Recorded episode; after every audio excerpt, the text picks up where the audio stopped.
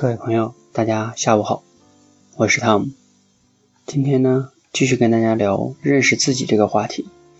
今天我想从三个维度聊，是我认为最重要的三个维度。OK，第一个呢是兴趣，第二个是能力，第三个是价值观。这是我在做职业规划师学习的过程中认为非常重要的三个维度。也是一直指导我的三个维度。说到兴趣呢，每个人都觉得，哦，我有很多兴趣啊。对，那兴趣是什么呢？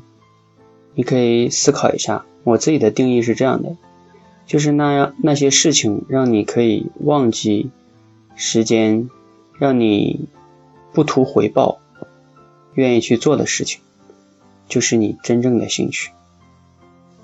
你有这样的事情吗？你可以列出来，很重要的哦。因为兴趣对应着你喜欢做什么，对应着你可以做哪些行业，或许啊。第二个维度呢是能力，也就是你能做什么，或者说叫你擅长做什么，对应着你在工作中的一些职位。比如说销售啊、市场啊、HR 啊、设计啊等等。我昨天讲到了，可以通过你的成就事件去分析，你曾经做出过什么样不一样的成就的事件呢？体现出你什么样的能力呢？你比别人擅长什么呢？你可以列一下，非常重要哦。第三个是价值观，这个说起来好像挺模糊的哈。个人觉得是属于叫你在你生命中你认为对你来说很重要的东西，比如一个组织中的文化，比如尊重，比如平等，比如勇敢等等，比如自由等等等等。OK。那大家了解完这三个概念之后呢，你会发现最近可能比较火的叫《中国好声音》，我们能看到的是海选成功的这些人，其实背后还有一大群报了名海选不成功的，还有第一轮就被 PK 掉的。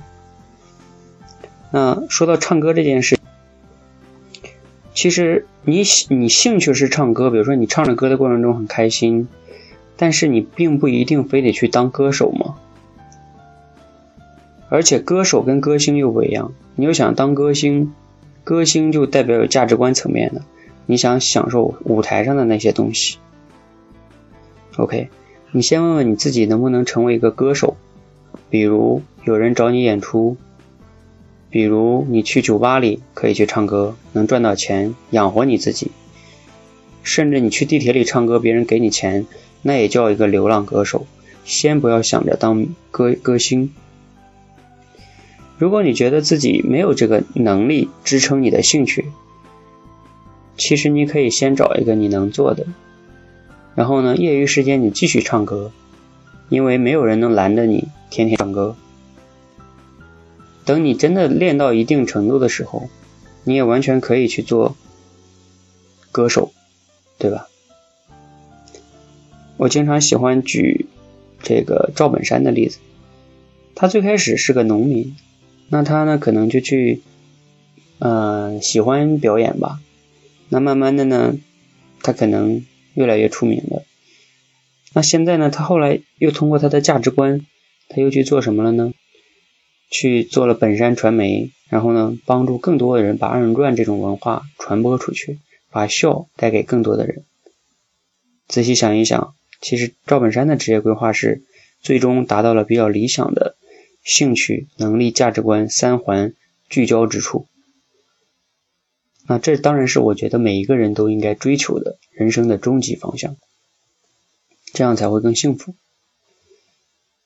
那当然，在你还不不能达到的时候，比较保守的一种方式是先做好想做好能做的，同时呢。业余时间不要忘了去追求自己喜欢的东西，不断的投入时间，慢慢的，也许你就可以做自己想做的。不知道对你有没有一些启发呢？OK，如果你觉得对朋友也有启发，你可以转发给他。好，谢谢大家。